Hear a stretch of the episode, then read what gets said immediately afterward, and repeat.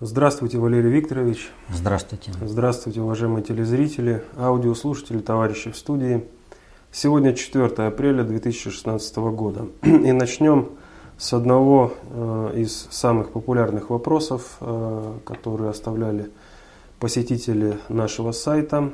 Вас, Валерий Викторович, просят прокомментировать ситуацию в Нагорном Карабахе. Да, действительно, событие, которое э, просто прокомментировать э, достаточно резонансное, очень такое звучное, э, напряжительное, но при этом надо понимать, что с точки зрения глобальной политики это не самостоятельное событие, а событие, которое является одним из, звено, из звеньев той цепи, которая сейчас объясняет а, положение Турции, проблему его вписания Турции в, глобаль, это, в глобальную политику и вообще э, как структурировать э, э, Турцию. Э, в, этой же, в, этой, в этих же звеньях, вот, кстати, не так уж и маловажных, является э, заявление Генштаба Турции о том, что они не планировали никакого государственного переворота, арест э, боевика из «Серых волков» Челика, э, причем арестовали его за то, что у него было оружие и готовилось какое-то противоправное действие. Вот, вот Нагорный Карабах и еще целый ряд событий, которые с этим делом связаны. В чем здесь суть? Здесь нужно Э, прежде чем отвечать на, на гор, про Нагорный Карабах, нужно объяснить вообще ситуацию. И как бы вообще, так или иначе, нужно объяснить вообще, что происходит с Турцией. Вот, потому что как такового общего понимания нет – а те отрывочные фразы, которые так иногда удавалось или не удавалось, ну, по ходу дела были сделаны, они не всегда проясняли, а при определенном понимании даже наоборот делали непонятным или вообще о чем он вообще говорит, что он имеет в виду. А, так вот, э, в истории Турции есть два очень интересных человека. Это э, исламский проповедник э, Феттахула Гюлен, который проповедует правильный ислам. Ну а откуда еще может проповедоваться правильный ислам? Это, естественно, с территории Соединенных Штатов, штат Пенсильвания, где он там проживает в последнее время. Вообще его э, проект очень серьезный. Он включает в себя 1200 школ э, в 140 мирах, в 140 странах мира. Э, 8 миллионов последователей э, э, в мире, из них 6 миллионов э, в Турции, при этом надо понимать, что в Турции 78 миллионов населения. Вот. И вообще это у него очень большая такая индустрия религиозная, которая приносит, ну, она включает в себя порядка 30 тысяч предприятий, Э, в Европе и Соединенных Штатах. То есть это очень мощная вещь. Э, и э, вторая фигура, которая тоже имеет отношение к текущим событиям и тоже имеет большое значение, это бывший президент Турции Абдулла Гюль. Гюль Гюле. Интересный такой симбиоз. Значит, э, в чем здесь суть? Э, вот чем отличается хорошее управление? Характеристика. Хорошее управление, его не видно. И вот э, в фильме «17 мгновений весны» есть такая, так сказать, фраза. Там Шелленберг разговаривает с Гиммлером, и он говорит, вот мы сейчас еще можем договариваться, мы можем диктовать э, э, условия мира, и, ну, а на основании чего он говорит, вот когда мы что-то начинаем, мы должны помнить э, наказ Бисмарка. Э, ничего не предпринимай, не имея альтернативы в нижнем ящике стола. Вот ошибочно предполагается, что альтернатива – это взаимоисключающие, э, враждующие между собой э, решения. На самом э, деле, если мы будем исходить из этимологии этого слова и его реального значения, то альтер – это другой, native, натив – это обозначает родственный, вот, а вообще из латыни даже это может как переводиться как сын. Вот представляете, другой сын. То есть это два решения, два родственных решения, при, приводящие к одной цели управления, но разными способами. Вот что означает альтернатива. Так вот, э, по задачам, которые Турция э, имела э, перед собой, она должна была стать Третьим Рейхом. И, естественно, она должна была быть приведена к этому делу. И вот здесь, э, кроме идеологического э, течения, которое э, возглавляет сейчас, представляет Фитахолог Гюлен, в практической политике появляется Абдулла Гюль, будущий президент Турции. Характерна вот какая ситуация. Он после того, как закончил обучение и начал работать, сразу же практически переезжает в Саудовскую Аравию, где работает в банке, то есть с 83 года по 91 год он в Саудовской Аравии. Чем он там занимается, неизвестно, но вернувшись э, в 91 году в Турцию, он сразу же, прямо сразу э, включается в работу в политическую работу. И он сразу же избирается депутатом э, турецкого парламента. Он делает практически головокружительную карьеру, и э, он, когда становится э, в 2002 году премьером Турции, премьер-министром Турции, а э, все-таки пока еще у них э, она парламентская республика, и главную роль играет премьер-министр, они Э, президент, э, там президент, то есть э, в полном соответствии с пониманием власти, власть это реализуемая на практике способность управлять, он является главным, он приходит и решает одну единственную задачу. Он проводит поправку, согласно которой Реджеп Тайп Эрдоган может занять это кресло. И Э, эта поправка приведена. Как только Эрдоган становится премьер-министром, э, Гюль уходит в тень. И фактически дальше все рулит Эрдоган. Он со всеми идет на конфликт, он со всеми конфликтует, он там все ломает, о нем кричат, а Гюль всегда в тени. Становится президентом э, Гюль, к нему военные не приходят. Вот. А почему? А он первый исламистский президент.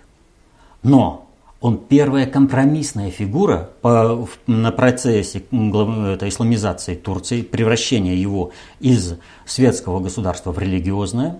Э, он необходимая фигура, которая должна была своей властью обеспечить определенные мероприятия, которые и осуществлял Эрдоган. Эрдоган конфликтует со всеми, а Гюль всегда в тени – и вот теперь, когда Эрдоган привел э, крах, э, вернее, проект вот это, э, превращение Турции к проекту Третьего Рейха, э, к краху, снова появляются на поверхности две фигуры. Гюлен и Гюль в разной пропорции. Каждый из них несет свою задачу.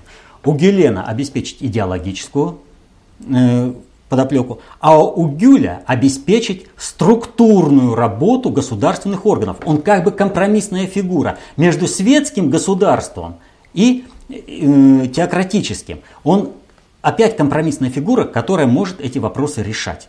И он опять в тени. А о чем вообще идет речь? Дело в том, что те, кто планировали исламизацию Турции и превращение ее в Третий Рейх, они прекрасно понимали, что, как говорится, гладко все только на бумаге, но нельзя забывать и про овраги. Они реально понимали, что вот это изменение государственного устройства и, государ... и направления развития государства, оно сопряжено с очень большими проблемами. И тот, кто будет это осуществлять, он может с этой задачей не справиться. И этот проект нужно будет подхватить. И вот если посмотреть по э, биографии Эрдогана, то его, он всегда, кстати, э, вместе с Гюлем, но Гюль его навсегда направлял на активную роль, но он всегда был в заместителях у Гюля. И вдруг вот меняется такая ситуация. А э, в государственном управлении не всегда кто в кресле является действительным руководителем. И в данном случае то, что Эрдоган э, всех крушит и громит, это вовсе не значит, что э, он управляет процессом. Но в данной ситуации нужно решать проблему. То, что Эрдоган завел Турцию благодаря своим личностным качествам и тем препятствиям, которые встретились ему на пути, привел к краху. Эту проблему надо решать. И решить ее, эту проблему, как всегда, можно только лишь в союзе с Россией и за счет России. Вот Гюлен, э, кстати, его организация у нас здесь запрещена в действии России, но это вообще вопрос особый. Э, у нас прокуратура вообще постаралась сделать так, чтобы мы с идеологией из Турции не могли справиться. Поэтому работы, э, на которых основывается движение Феталаха Гюлена, они у нас тоже запрещены.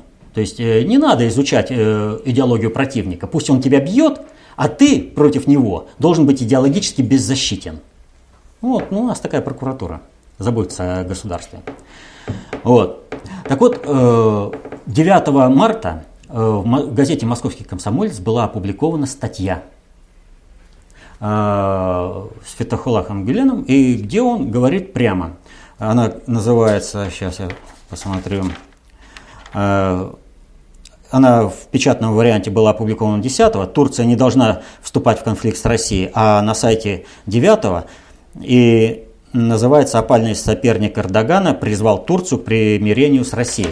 Он не опальный соперник Эрдогана. Они э, как бы между собой э, конфликтуют, но это для публики и в личностном плане. А с более, высокой, э, с более высокого управления они близнецы-братья. Так вот он пишет, что Эрдоган натворил много ошибок. И нельзя было сбивать самолет. А почему нельзя было сбивать? Может быть, э, морально-нравственные качества, там, э, особенности какие-то, да? Ему жалко убитых людей и все прочее. Нет, он говорит конкретно. Россия огромная, великая страна. И мы должны быть с ней в тесных и добрых отношениях, в открытом контакте. Это очень важно для будущего Турции. Вступать в конфликт с этой страной очень тяжело, и это ослабит Турцию. То есть, если этого не будет, да, не вступать э, с Россией в конфликт, э, то Турция будет усилена. А если нет, э, то она будет ослаблена. И он говорит, желаю, чтобы Всевышний Господь даровал этим людям мудрость и дальновидность, и чтобы Владимир Путин, российский народ, российская элита оценили это, и наши отношения вернулись бы в прежний, более теплый и доверительный уровень. И вот Эрдоган, он искренне до сих пор не может понять, а в чем же проблема-то, почему же Россия так возмутилась? Ведь был период, когда турецкий спецназ убивал э, наших солдат на Кавказе, воюя на стороне чеченских бандитов каялся и извинялся Ельцин, расширял э, экономические связи с Турцией и обеспечивал экономический взлет Турции. Почему же Путин-то так себя не ведет? Почему он не покаялся перед Эрдоганом, не прибежал и не сказал, я тебе еще денег дам, только убивай дальше русских солдат, только дальше унижай Россию. Они, ни Гюлен, ни, Гю, ни Эрдоган не понимают, почему Россия так себя не ведет. И он говорит, даровать мудрость чтобы Турцию взрастить как убийцу России. Я об этом неоднократно говорил. Поэтому сейчас стоит большая проблема в том, как решить проблему Турции. И вот мы теперь подходим к проблеме Нагорного Карабаха. Обратите внимание, что конфликт в Нагорном Карабахе произошел тогда, когда оба президента и Армении, и Азербайджана были э, в Соединенных Штатах. Они были на саммите по ядерной безопасности. И в этот момент произошел конфликт. На что упирают западные э, обозреватели? Они упирают на то, что Армения на фоне вот этого военного конфликта ведет диалог, дипломатические консультации с Россией, а э, Азербайджан дипломатические консультации с Турцией. То есть фактически выводится линия. Турция и Россия должны э, между собой решить какие-то э, проблемы и при этом э, здесь средством коммуникации, средством разрешения определенных проблем является Нагорно-Карабахский конфликт. Вот это обострение. И вот в этом отношении не надо заблуждаться, кто что из себя представляет. Вот э, Армения, э, ну вот посмотрите, какая ситуация. Значит, э, когда начался конфликт, с кем обсуждает э, этот э, конфликт президент Армении? Он обсуждает это с госсекретарем Керри. А с кем обсуждает этот конфликт Алиев? Он обсуждает с заместителем госсекретаря Шеноном. Вы понимаете, сразу это ранжир в мире, что есть что каждая страна. Смотрим дальше. Армения. У нее, вот э, некоторые показатели, почему армяне второй э, народ, э, вторые евреи, да, вот, ну, нужно понимать, что они находятся примерно в том периоде, когда э, Израиль, Иудея были по, в составе Римской империи, примерно вот этот период, с определенными допусками. Армения, у нее письменность не менялась никогда со времен ее образования. Азербайджан своей письменности как таковой не имеет. В связи с политическими устремлениями они меняют этот э, э, алфавит. Тем самым, кстати, они дробят свою историю. То есть фактически, когда в 91 году они отказались от кириллицы, они выбрали антирусское направление которая реализует. Вот сейчас стоит вопрос. Азербайджан проигрывает э, информационную войну, потому что у них нет русскоязычных сайтов. Министерство обороны, Министерство иностранных дел, ну и многое чего. То есть они не работали на русскоязычную аудиторию. А почему они не работали на русскоязычную аудиторию? А потому что они Россию не рассматривали как своего союзника – и э, как э, то средство, при помощи которого они бы смогли позиционироваться в мире. Иначе бы они делали так же, как и армяне. Армяне тоже, проект Северной Армении это вообще антирусский проект. Но армяне же рассматривают Россию как средство, поэтому русскоязычных сайтов у них много. Вот дальше. Э, есть посол в России Палат Бельбюляглы. Да? Я уже говорил, что это просто форменный фашист. И за его заявление о том, что если вы там арестуете этого убийцу, то мы организуем русские погромы. Это 13-й год, по-моему, было. С Зейналовым, если не ошибаюсь. Эти события связаны. Уже тогда встал бы вопрос, а почему он до сих пор э, является послом э, в России? Все, если ты угрожаешь русскими погромами, и э, Организация освобождения Карабаха, она же тоже тогда говорила, мы организуем русские погромы. Почему это нашу мафию там при, это, в России прижимают? Почему это они не могут убивать русских в России? Так вот, э, о чем речь? Он дал интервью э, телекомпании «Дождь» по скайпу. Оно, в общем-то, достаточно показательно. И в чем? В, вообще в негибкости позиции и непонимания положения Азербайджана как средство, которое отматросят и бросят. То есть вот надо решить вот так, а не иначе. Но извините, то, как он предлагает решить проблему, она нерешаемая проблема в принципе, по одной простой причине, что Сумгаит 88 года и Баку 90 года были в Азербайджане, это погромы армянские – с этого начался э, Нагорно-Карабахский конфликт, с этого там война началась. Когда тоже зачистить хотели Нагорный Карабах.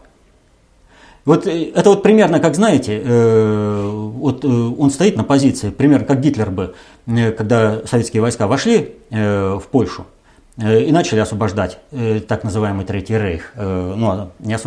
освобождать народы, покоренные Третьим Рейхом, да? Вот. Он бы сказал, а вот давайте-ка вы выведете советские войска, а мы дальше уже будем э, решать вопросы дипломатическим путем. А вопрос того, что у, вас там, у нас там печи Освенцима топятся людьми, да, это вопрос вас не касается. Вот примерно те же самые воззрения высказывает в своих интервью Палат Бельбюляглы. Но здесь мы вот скинули бы вот этот момент. Но вопрос, Азербайджан проигрывает информационную войну.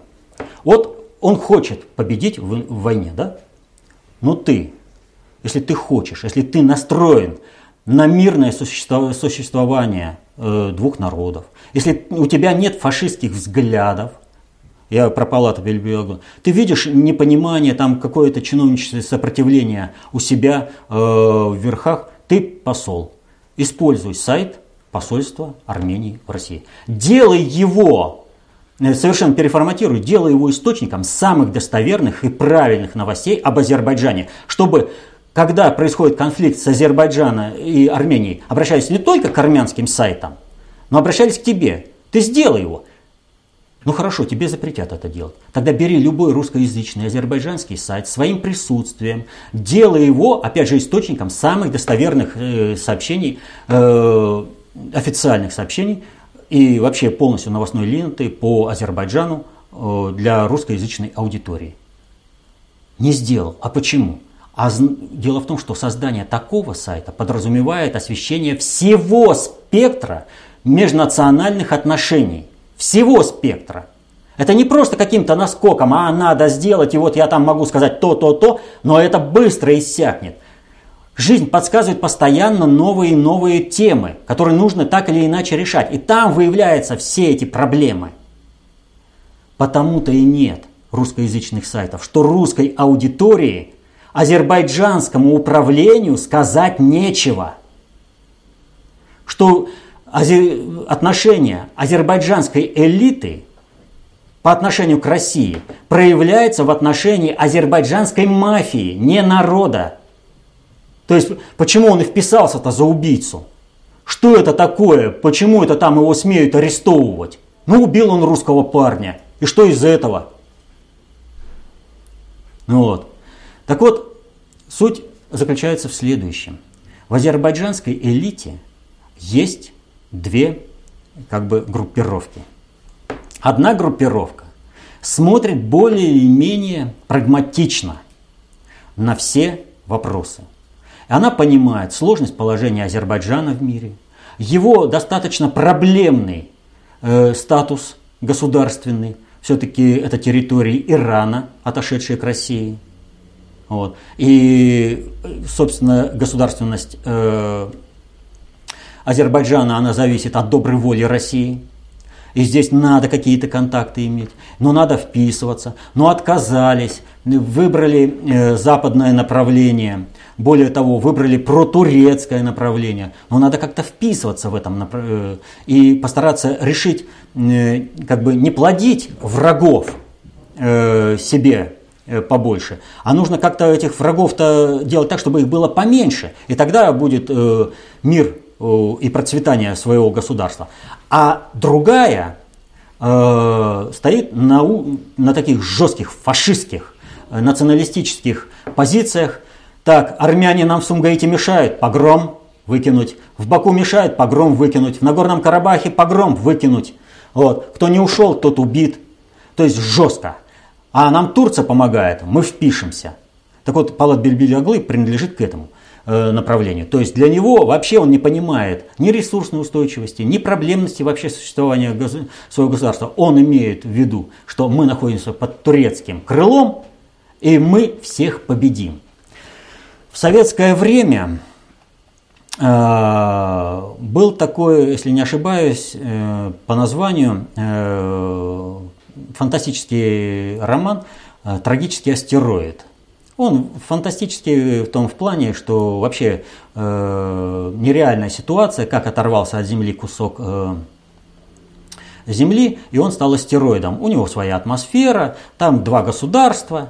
И вот как нужно решать эти проблемы?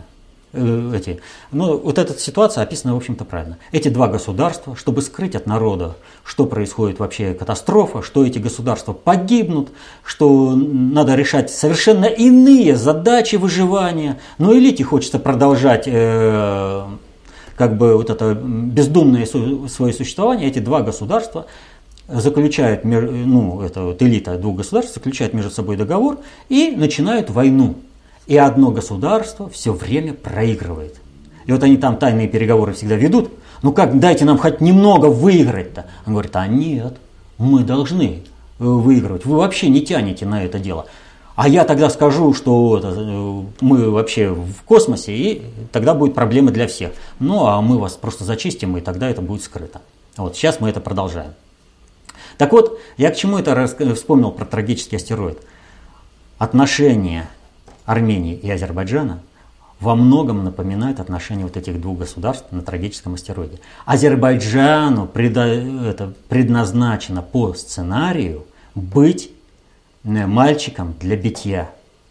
А те, кто претендует и ратует за военное решение, они э, выступают за то, чтобы Азербайджан в самое ближайшее время был уничтожен как государство. Они этого не понимают. Им хочется крутизны, но они получат этой крутизны. Что же касается э, вот этой э, вообще того, что произошло. Дело в том, что Эрдогану нужна э, э, вот эта карта, э, когда он может договариваться с глобальной элитой, а это как раз э, проблема Армении, и когда он может договариваться с Россией. Это тоже э, Армения, потому что зона ПВО в Армении, и э, Армения связана многими договорами э, с Россией, и э, как ни крути, договариваясь с Арменией, он будет договариваться с Россией. Поэтому Эрдоган сейчас выступает как бы миротворцем. Для него вот этот конфликт тоже стал в определенной степени неожиданностью. Он должен быть в другое время. Вот понимаете? То есть фактически ему кто-то выбил карты сейчас. Разжег конфликт тогда, когда не нужно. Когда он не готов к этому маневру. Его сейчас замкнули на маневры с Европой. Его тоже вызвали туда, в Соединенные Штаты. И он там решает свои проблемы. Вот посмотрите, из Эрдогана сейчас э, лепят образ бесноватого. Везде. Э, его охрана его же подставляет, его же изображает дебилом. То, что Эрдоган вызвал там э, посла Германии по поводу ролика, ну, это уже вообще никуда не годится. То есть Эрдогана сливают. Но ему тем более нельзя сейчас решать эту проблему войной. Ему чуть-чуть попозже она нужна, потому что тогда бы он был к этому делу он готов. У него сейчас что произошло? Он сейчас смотрит. Серые волки. Серые волки известны тем, что они устраивали террор в Турции. И э, соучастники, в общем-то, э, это, так скажем, организация, которая создала спецслужба Турции МИД. Заговор в Генштабе. Как он сможет с позиции силы разговаривать с Арменией, с Азербайджаном, решать и предлагать свои э, посреднические усилия и какие там э, условия выставлять, если у него на весь мир показано, что он стоит на грани государственного переворота. Армия против него. Да, армия заявила, что она э, пере, это, переворот не готовила. Вот. А что она должна была заявлять? Естественно, она это заявит, что она не готовила. Но ведь арестовали же группу э, этих серых волков. Арестовали. Значит, реально переворот готовился? Готовился. А как он технически будет осуществлен? Эрдогану с этим надо было, э, будет разобраться. Надо привести систему в равнодействие. Ему надо перестроить свои, э, перегруппировать свои войска, чтобы было чем торговаться. Ему надо решить э, множество вопросов, в том числе и вопросы с сирийским правительством, участием э, Турции в сирийской войне. Надо. Вот эти вопросы у него еще не решены. А тут проблема в Карабахе. Естественно, он сейчас выступает без всяких условий фактически. Он пытается что там представить, но он без всяких условий выступает э, за замирение. То есть фактически, что мы здесь наблюдаем? Вызвать, начать наступление не вовремя, это значит обречь наступление на провал. Так вот, любое управленческое решение, оно должно быть вовремя. И здесь мы наблюдаем, что глобальный предиктор, глобальное управление, чтобы подставить Турцию лиши, и Эрдогана, лишил и этой возможности его. Сейчас все выступают за мирное решение, кроме самых отмороженных протурецки настроенных фашистов э, в Азербайджане. Ну вот, в общем-то, там еще много о чем, но как бы по-крупному. Это... Вкратце полчаса уже прошло, тем не менее. Но меньше никак не получится. Там еще и по Турции много сказать, и по отношениям и Армении, и Азербайджана, и Ирана, России. И второй э, популярный вопрос. Вас просят прокомментировать встречу Улюкаева с Тефтом. А, вы знаете, сейчас э, аналитики, занимающиеся более-менее над государственным уровнем управления, так или иначе выходят на то, что Россию раскручивают либо на участие в большой войне, в европейской, а можем и включающей еще и Среднюю Центральную Азию, э, либо же чисто в войне гражданской. И э, все это должно начаться э, с государственного переворота в России. Как тем, кто планирует э, осуществить переворот в России, когда они видят большое сопротивление э, этому, они не могут идентифицировать субъекта, который э, рушит все их усилия по совершению государственного переворота в России, устранению Путина и вхождению на Запад. Они видят, что что-то не то. И тогда они решают такую простую проблему. А давайте-ка мы проведем приватизацию и сразу же заявим, а нам в России вообще ничего не надо. Вы только чуть-чуть нам дайте чего-нибудь, ну там, скажем, амперию в составе Москвы и Московской области. Уже Тверская эта область не нужна. Какой там космос? Мы приходим и предлагаем вам, вы смотрите, вот, вы хотели ВПК полностью, мы его весь вам отдаем. Это, Швейцарии, пожалуйста, участвуйте.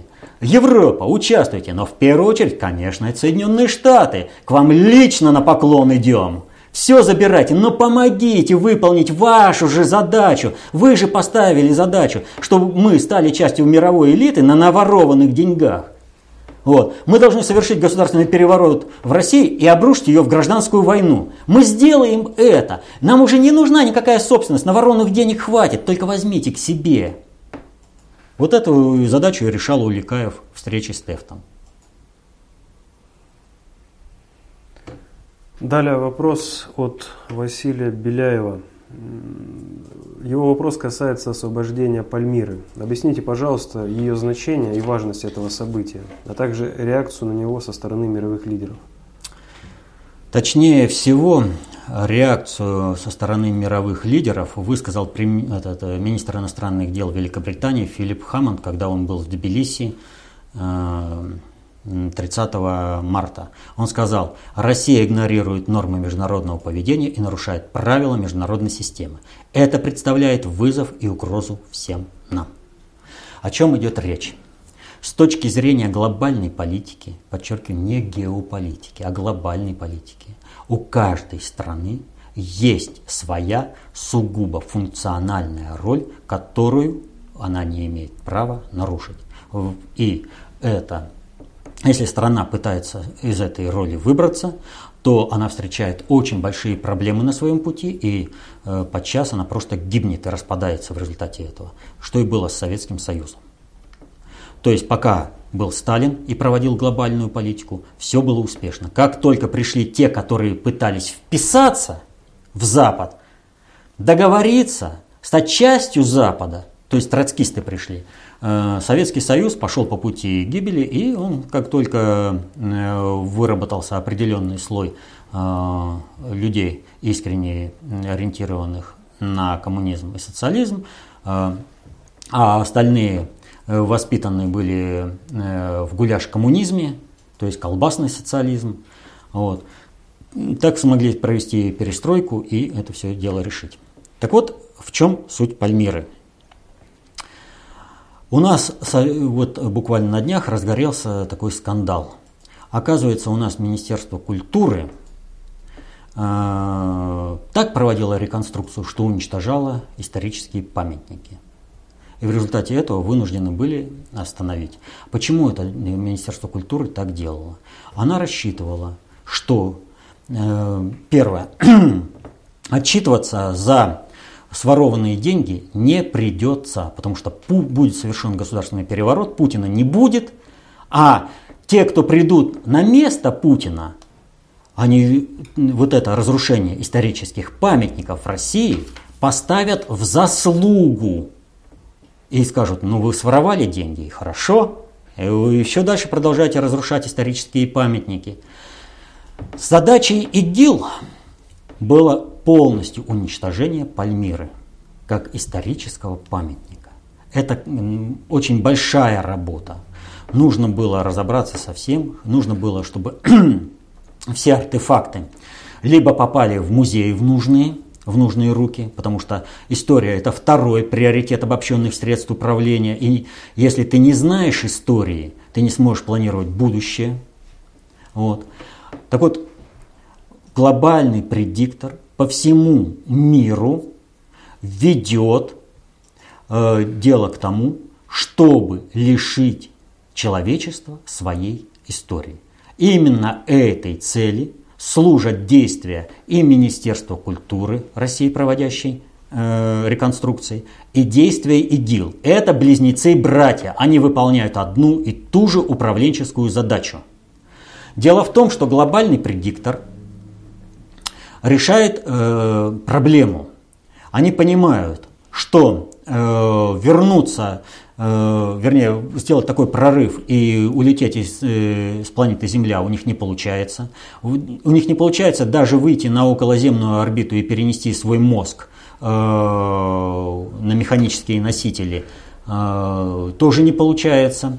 Э, у них одна задача. Нужно как-то Э, вернуть э, дело э, так, чтобы здесь была основа биогенная цивилизация. То есть нужно нивелировать технологический, вот этот, технический прогресс. Нужно вернуться туда, к старине. Вот при Рафаэлите течение в искусстве это вот это решает задачу. Вот. То есть глобальный предиктор идет по всем направлениям.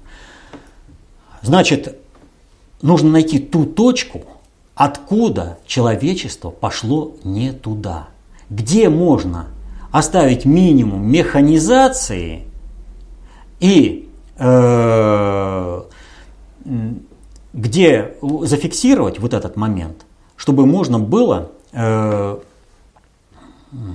как сказать, э, построить экологическую, биогенную цивилизацию, где бы управлялись массами. То есть там э, все статично. Вот как у, скажем, муравьев, там, у пчел, э, каждое вот по праву рождения в определенные социальные иерархии, определенную роль и до самой смерти. И никто не, больше ни на что не претендует. Но я уже говорил, что вот этот, в принципе, фильм «Чародеи» вот, детский, его в этом плане нужно посмотреть. Он достаточно хорошо образно дает все это представление о биогенной цивилизации и э, взаимоотношениях в обществе. И вот им нужно найти эту точку. Но для этого им нужно лишить все человечество истории, чтобы никто не смог управлять историей. И тут вдруг понимаете, какая ситуация. Путин, проводя глобальную политику, Пальмиру освобождает и не дает возможности уничтожить историю. Второй хронологический э, Матрично-алгоритмический Правильно. приоритет. Э, матрично-алгоритмический приоритет управления, обобщенных средств управления. То есть, а что дальше делать? Вы понимаете, он встает на какую основу? То есть он на основе вот этих артефактов Придут туда археологи, они начнут это изучать, и выяснится, что многое, что изучали западные археологи, и что они написали по Пальмире, и объяснили, как миру двигаться, было неправильным. Он, значит, будет исправлять в интересах глобальной политики России. А как? Они не готовы к этому. Это уже слишком высокий приоритет управления – и здесь, конечно, играет роль и то, что э, наши войска, наша военная космическая группировка, в общем, вышла оттуда, а э, правительственные войска сами освободили, сломали. Но они все-таки, э, понимаете, о чем они говорят? Есть правила, которые не надо нарушать. То есть в их толполитарной системе каждый должен играть по правилам. И поэтому и Эрдоган играет по правилам, и Алиев играет по правилам, и Сарксян играет по правилам. Понимаете? Вот когда ему там палат Бельбюляглы, который не знает этих правил, да, он просто э, упертый фашист. Он там орет, он не знает вообще надгосударственного управления. Но если он дальше под... просто приподнимется, то те, кто установил вот эти правила, Хаманд, они его просто поправят. Усекновением, может, даже головы. Они. Потому что он лезет туда, куда не едет. Потому что если ты влазишь в, в надгосударственное управление, ты должен понимать, что ты делаешь и как ты делаешь. И вот для глобального управления уже давно очевидно, что Путин знает и понимает глобальное управление. Что он бьет по ключевым точкам. Он берет эти ключевые точки под свое управление. Включает в сферу своих интересов. Понимаете? И то, что он сейчас э, произошло с Пальмирой, для них это просто шок и ужас. Они не знают, как дальше реагировать, куда дальше вести, как договариваться. Потому что Путин проводит альтернативно объемлющую к ветхозаветной библейской концепции, глобальную концепцию э, русского мира. И а, все их методы противодействия, они не играют. Они не могут переиграть Путина. Что делать? И он и говорит, Россия игнорирует нормы международного поведения, то есть где каждый должен как себя вести, нарушает правила международной системы, то есть то, что выстроилось за эти 3000 лет. Вот. И это представляет угрозу всем нам, осуществляющим надгосударственное управление. Ну, это я вкрапление в, в речь Хаманда. Вот о чем идет речь. Следующий вопрос, э, если так можно выразиться, из Чехословакии – несколько посетителей из Чехии и Словакии задавали один и тот же вопрос, зачитаю в редакции от Хермита. Прокомментируйте, пожалуйста, новость из центра масонства. Си Цзиньпин принял ключ от Праги из рук мэра Праги Адрианы Краначевой. В Праге ему оказали официальный прием на высшем уровне с почетным караулом, подразделениями полиции, армии, полили из 21 винтовки впервые за полвека. В интервью китайскому телеканалу CCTV президент Чехии Милош Земан заявил, что его стране удалось освободиться из политического, из-под политического давления со стороны США и ЕС. Цитата «Это новое начало, так как между Китаем и бывшим правительством Чехии были очень плохие отношения», подчеркнул Земан. Я подчеркиваю бывшим правительством, потому что это правительство находилось под очень сильным давлением США и ЕС. Конец цитаты. И добавил, что с приходом к власти Кабмина социал-демократов Чехия освободилась из-под политического давления партнеров с Запада. Цитата. «Ныне мы вновь независимая страна и сами формируем внешнюю политику, основанную на наших собственных интересах». Конец цитаты. Ну, вообще, действительно, Прага – это очень интересное место, э, и мы уже об этом неоднократно говорили. И вообще все с э, Прагой достаточно много связано. Вторая мировая война началась именно в результате Мюнхенского сговора, который отдал Чехословакию в руки Третьего Рейха вместе со всем его потенциалом. Э, но когда э, Третий Рейх попытался наложить свою лапу на эзотерические знания тех, кто осуществляет глобальное управление, то Гейдриха в 1942 году прибрали сразу же. А потом и прибрали всех, кто работал вместе с ним. И там и шахтеров, и ученых. Ну, расстрелы очень много это длились. Так вот, э, мы уже как бы эту тему затронули. Э, в 1956 году были события э, в Венгрии, когда пришедшие на смену управлению Сталина троцкисты в СССР высказали желание стать частью мировой элиты, отказаться от собственной концептуальной власти, которую они не понимали, не знали, и вписаться в глобальную концептуальную власть то им был дан определенный тест. Им было показано, насколько вы готовы поступиться своими приобретениями в плане как бы материальных таких заслуг. То есть вот вы взяли в свою систему определенные куски, да, и вот что вы готовы уступить. Насколько вы готовы здесь сопротивляться. Им был устроен 56 год, и оказалось, что э, э, они, ну, те, кто пришел на смену Сталина, вот это дело понимают. А дальше наступила Пражская весна, 68 год. Это тоже был тест. Тоже был тест советской элиты. Насколько советская элита понимает концептуальную власть, надгосударственное управление, виды социальной власти и вообще бесструктурное управление э, социальными суперсистемами. Посмотрите, с января по август длится Пражская весна. Если бы на этом приоритете советское руководство понимало, о чем идет речь, то там бы заглохло все сразу. Отработали бы моментально. Но они не понимали, они столкнулись уже с конкретным проявлением, когда это чуть ли не э, на венгерские события уже выходило. И тогда уже решили, э, опять же, каким способом? Шестым приоритетом, самым низшим. Здесь, понимаете, третий приоритет, все решается, да, с выходом на первый. Речь идет о эзотерическом центре э, мирового управления.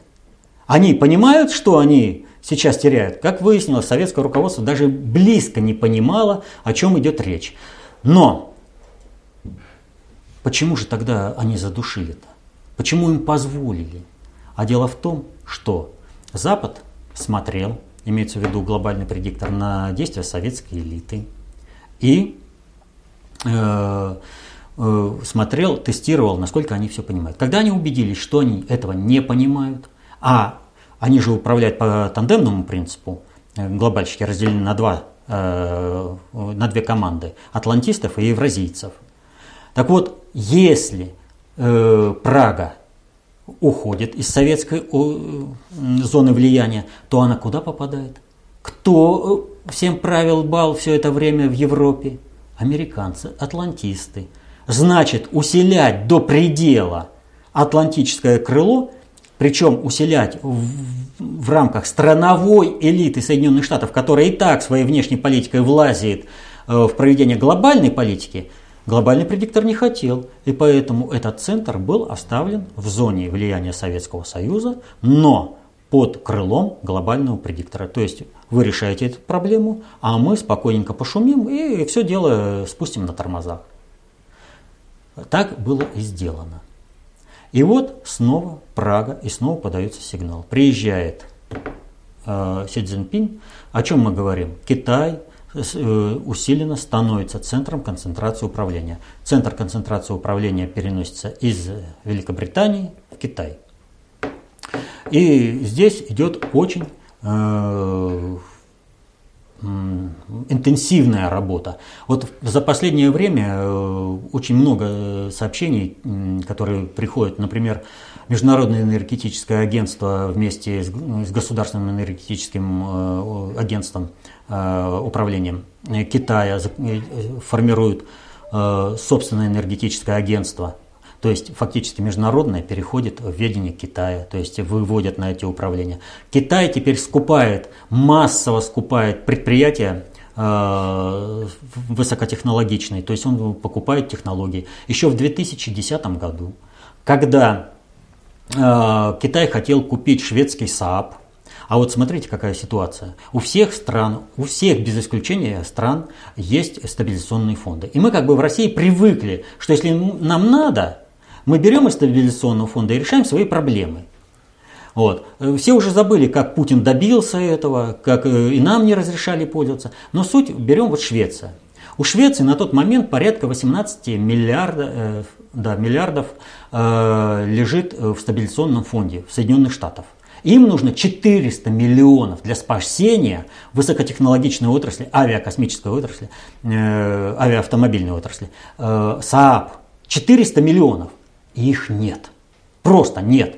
Китай говорит, я дам. Только но Китай таким образом получает и авиационные технологии, и автомобильные технологии. Он наконец-то научится делать автомобильные двигатели, чего он не умеет до сих пор. А ему говорят нет, и обанкротили Saab. А теперь Китай по всему миру скупает все.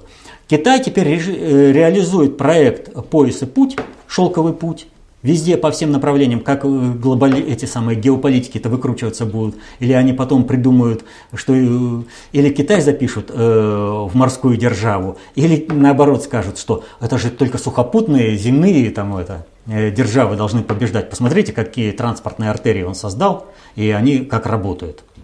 Ну, что-нибудь придумают, э, чтобы в своей песочнице копаться. Нас это не очень волнует. Но главное, снова миру посылается сигнал – из Чехии. Вот как 1938 год. Чехия отдали Гитлеру, все, Европа под Гитлером, Гитлер проводит центр, Гитлер является центром концентрации управления, первый Евросоюз, одно направление. Теперь, потом был в Советском Союзе.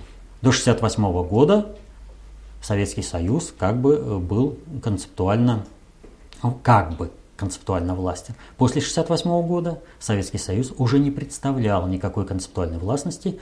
Находясь в зоне влияния Советского Союза, Чехия была отдельным государством, которое вела э, совершенно иную политику, а, естественно, Центр эзотерических знаний и управления работал не на, э, в интересах Советского Союза. И вот теперь всем показано. Китай. Слушаться и смотреть сюда. Все правильно. Чехия освободилась от влияния ЕС и США, а ключ преподнесли. Кому преподносят ключ, когда город берут? Либо другу, но в любом случае тому, кто может этим городом распоряжаться. Ключ от Чехословакии теперь у Китая. Вопрос дальше от Марса СС.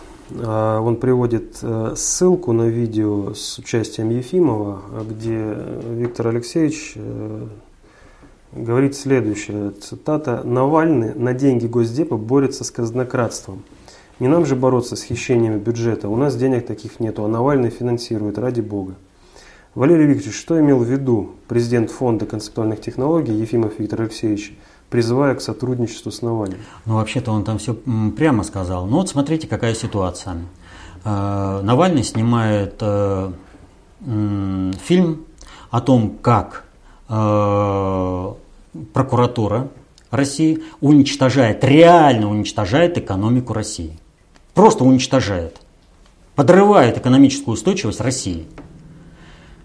И прокуратура вякнуть не имеет не смеет против Навального. Почему? Потому что в системе надгосударственного управления э, Чайка, генеральный прокурор перед Навальным, должен носить ЦАК и делать КУ. Поэтому, когда Навального посадили, вроде бы прокуратура причастна к этому, что его посадили, но прокуратура добилась такого, э, также сразу освобождения, и он отбывает срок – но он ездит куда хочет, встречается с кем хочет, планирует, что хочет. Понимаете, всем бы так э, отбывать срок, как отбывает Навальный. И, повторяю, Чайка ничего не сделал. Нам выгодно прекратить антигосударственную деятельность прокуратуры, которая уничтожает экономику России. Выгодно. Сейчас это э, в, в политических интересах э, надгосударственного управления, которое представляет Навальный, да бога ради, пусть он это делает. Пусть они между собой схватываются, а мы должны, как умная обезьяна, решать свои задачи. Все, все элементарно просто. Далее вопрос от Татьяны. Уважаемый Пякин, когда вы прекратите вешать людям лапшу на уши? А Шувалов, Фетисов, это разве правительство, которым по барабану все проблемы в России? У них есть запасной аэродром за рубежом, офшорная собственность. Мы здесь все в шоке, мечемся, что с Россией завтра будет, а вы все улюлюкиваете, что кто заменит это продажное правительство. Ну да, это правительство будет воровать, а мы, простой народ, будем любить свою родину. Вот они, национальные идеи. И, пожалуйста, не ссылайтесь на концепцию общественной безопасности, не используйте ее в корыстных целях. Помните ее святости и ее извращении. Не вводите людей в заблуждение, мы все знаем. Ну, куда же тогда я попал-то? Люди все знают. Но если бы вот они взяли себе труд еще к своему всеобщему знанию хотя бы почитать концепцию общественной безопасности, я имею в виду не молиться на нее, не трогать своими руками, да, а читать и понимать, то тогда бы они знали простую вещь, что э, миром правят идеи. И не важно кто, а важно что. Что не личности делают историю, а исторический процесс выдвигает личностей. Все как раз наоборот. Ну, все знают э, а такой вещи, как вот э, встречи Тефта с Улюкаевым, они не заметили. А почему? Что они там решали? А они решали проблему того самого аэродрома. Но не могут они туда улететь, понимаете? Они не могут выполнить задачу здесь, их туда не пустят, заберут все деньги. Как у всех это. Вот. Они здесь должны выполнять свою задачу. Они ее не могут выполнить. Поэтому они говорят, да нам вообще в России уже ничего не надо. Нам вот мы наворовали денег, вы только нас туда выпустите на запасной аэродром. Вот. А этого не происходит. Дальше, что там, э, что-то там по личностям, какие там перечислены были? Шувалов, Фетисов. Ну, да это, них... э, это правительство. Там дальше это, э, кого там, наверное... Есть Глазьев, Катасонов, а, Сулакшин, Стрелков, их много. Не надо дурить людям голову. Я поддерживаю Сулакшина. Срочно а. надо организовать референдум по замене Конституции продажного правительства. Э, понятно. Э, давайте это по каждому. Вы называете фамилию, а я комментирую. Глазьев. То есть Гладьев, вот все знают, да. В 2003 году Глазьев шел на выборы и требовал приватизации земли. То есть у нас э, была приватизация промышленности, вся промышленность сконцентрировалась в одних руках, и мы теперь, благодаря деятельности наших патриотов, в том числе ну, в Госдуме, знаем, что вся промышленность находится в ведении западных компаний вне э, российской собственности. А он требовал еще и землю передать. Что еще Глазев решает? Э, ничего, как, ну, все задачи, которые он решает, они в принципе как бы патриотические, но в общем-то они не ведут э, к решению кардинальных задач. Но основная, если бы вот он понимал вообще управление и был бы нормальный, да разве бы он за такое выступил? Дальше кто? Катасонов. Катасонов. Ну, для него вообще концепция общественной безопасности – это враги России, потому что они занимаются глобальной политикой. В глобальной политике могут заниматься только евреи и масоны. Все, не смейте лезть туда. А если вы туда лезете, то… А что у него? Фактов у меня много, фактов у меня достаточно, но они методологические. И что мне остается? Плач Ярославны. Ах, все плохо, все плохо, ничего не получается. Но если ничего не получается, надо повыше взглянуть, пошире на проблемы. Ни в коем случае, ни в коем случае. РПЦ все, все, все, все, все, все. Ниже. Дальше. Сулакшин, который срочно хочет организовать референдум по замене Конституции. Э, Конституция, великолепная Конституция 1936 года, э, сталинская, не остановила репрессии и не предотвратила Э, появление Конституции 1977 года. Хорошая Конституция 1977 не предотвратила развал Советского Союза. Значит, что-то не то с писанными законами. Значит, э, кроме того, что написано, должно быть что-то еще и в исполнении быть. Это раз. Поэтому что может решить референдум? Надо решать вопросы управления. А как понимает вопросы управления Сулакшин? Сулакшин долгое время возглавлял аналитический центр, который обслуживал э, бывшего главу РЖД Якунина, который э, претендовал на всеобъемлющее управление, как минимум в России. И он выпустил программную статью «Глобализация и экономика» и капитализм. Глобализация и капитализм. Э, ну, мы уже об этом говорили. Но это, это даже на студенческий это реферат не тянет. Там вообще просто. Но как же Глази, это Сулакшин-то не смог обеспечить э, Якунину-то нормальный взгляд на вещи и понимание реальных процессов управления? То есть, э, Степан Степанович, а что у тебя самого с пониманием этих процессов? Дальше. Стрелков. Стрелков. Как бы мы ни относились к Стрелкову, Стрелков э, участник белого проекта, Белый проект подразумевает, что как высказал, высказался Жванецкий, а нужно заровнять эту Россию и построить на этом месте что-нибудь порядочное. Вот. Белый проект не может простить то, что без элиты э, старой россионской, э, имперской, э, Советский Союз стал сверхдержавой номер один. И вышел в космос, и благосостояние народа повысил, и вообще стал... Чумазый смог? Да, Чумазый смог. Вот это белый проект простить в принципе не может. Вот. А Стрелков как раз принадлежит к этому проекту. И вот так вот не личность делает историю, а здесь опять, а вот надо найти личность, которую мне подсунут через средства массовой дезинформации и что-то сделать. Вот. Что-то-то есть еще там у нее? Ну, просьба не ссылаться на КОП, не используйте ее в корыстных целях. Ну, какие корыстные цели, это как бы это уже ее проблема. Я где-то э, что-то, какие-то предприятия создал, кого-то там это... Не, ввод, не, не вводите людей в заблуждение. А, тем, что призываю людей изучать концепцию общественной безопасности и повышать меру своего поведения, это понимание, да, чтобы не быть заложником э, чужих управленческих решений. Да, ну, извините, не могу. Здесь буду использовать. И буду говорить, люди, стремитесь понимать больше, потому что каждый в меру понимания работает на себя и на свои, пони, э, на свои интересы, а в меру непонимания на того, кто знает и понимает больше. Концепция общественной безопасности дает такое знание управления э, социальными суперсистемами, поэтому изучайте, осваивайте, понимайте больше и защищайте интересы своей и своей семьи. Всегда говорил и всегда буду говорить. Вот. А личности искать не буду.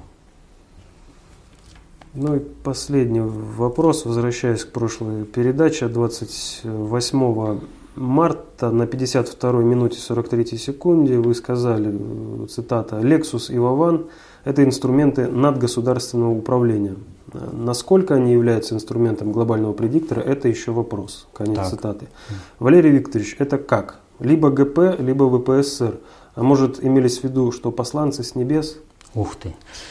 Вот я буквально в каждом вопросе-ответе э, стараюсь оговорить, что надгосударственное управление есть не только в лице э, глобального предиктора и внутреннего предиктора СССР, но есть и других центров надгосударственного управления. Одним из таких центров надгосударственного управления являются Соединенные Штаты как государство. Я постоянно это обговаривал что нужно различать э, надгосударственное управление страновой элиты Соединенных Штатов и надгосударственное управление глобальной элиты Соединенных Штатов, то есть глобальная элита проводит глоб, политику глобального предиктора, а страновая элита – государство Соединенных Штатов. Это выражается, например, хорошо видно на примере э, Украины.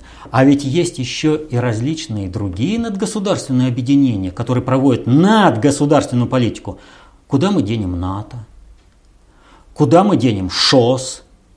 Куда мы денем ЕС?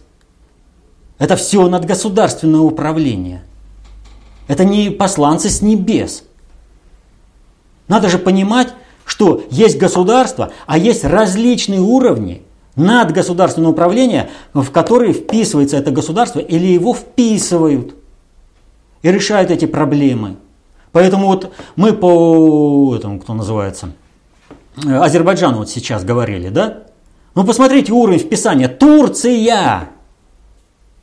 Но по уровню глобальной, глобального управления, минуя Турцию, сделали вот эту провокацию. Что, как там конкретно вышло, кто там спровоцировал, Азербайджан или Армения, это уже дело десятое. Азербайджану предложили роль мальчика для битья. И это реализуют фашисты в лице вот таких сторонников, как Бельбеляглы. Вот о чем идет речь. А мы вот только сразу или ГП, или ВП. А других уровней управления нет. Ну а как? Вот, ну как вот с таким пониманием управления? Поэтому еще раз говорю, изучайте концепцию общественной безопасности, читайте толстые книги внутреннего предиктора СССР, читайте аналитические записки внутреннего предиктора СССР, э, осваивайте знания концепции общественной безопасности, расширяйте меру своего понимания – Понимайте больше, защищайте интересы свои и своей семьи. Не становитесь заложниками чужих управленческих решений. Вот что народу Азербайджана хорошо будет, когда его раскатают, потому что такие, как Палат Бельбюляглы, войны хотят. Вот когда война в полном... Э, не с России придет, отнюдь не с России. Туда придет ИГИЛ. Кто в Азербайджане? Шииты. Что для ИГИЛа шииты? Враги, которые должны просто-напросто быть уничтожены. Вот эта проблема Азербайджана с точки зрения глобального предиктора. И под эту проблему Палат Бельбюляглы, э, это, вернее, под это решение Палат Бельбюляглы и все, кто ратует за военное решение, работают. А сатанело работают. Пора бы уже остановиться и одуматься, что натворили. И так уже много. Погромы он какие были. Надо переосмыслить их, а потом уже выходить на переговоры. Не будет движения в этом направлении. Не будет пока не переосмыслится вот эта позиция. Им надо выходить на другой уровень понимания. Ну, не хотят. Ну, раз не хотят, заплатят кровью. Ну и последнее. Э, Валерий Викторович, в конце каждого вопроса-ответа звучит призыв изучать доту и толстые книги ВПСР. Почему же тогда ваше видение и понимание того, как устроен и функционирует ГП, перпендикулярно тому, что пишет об этом ВПСР? примеры, как говорится, доказательства в студию. Нет такого расхождения. Э, есть разное понимание того, что я сказал, и то, что написано э, в работах внутреннего предиктора СССР. Понимание почему? Потому что что изложено в работах внутреннего предиктора СССР? Изложена методология с элементами технологии. А что мы делаем? А мы излагаем технологии с элементами методологии. То есть на основе чего мы вырабатываем? На основе концепции общественной безопасности. Но мы вырабатываем технологии. Мы показываем, как концепция общественной безопасности работает в жизни.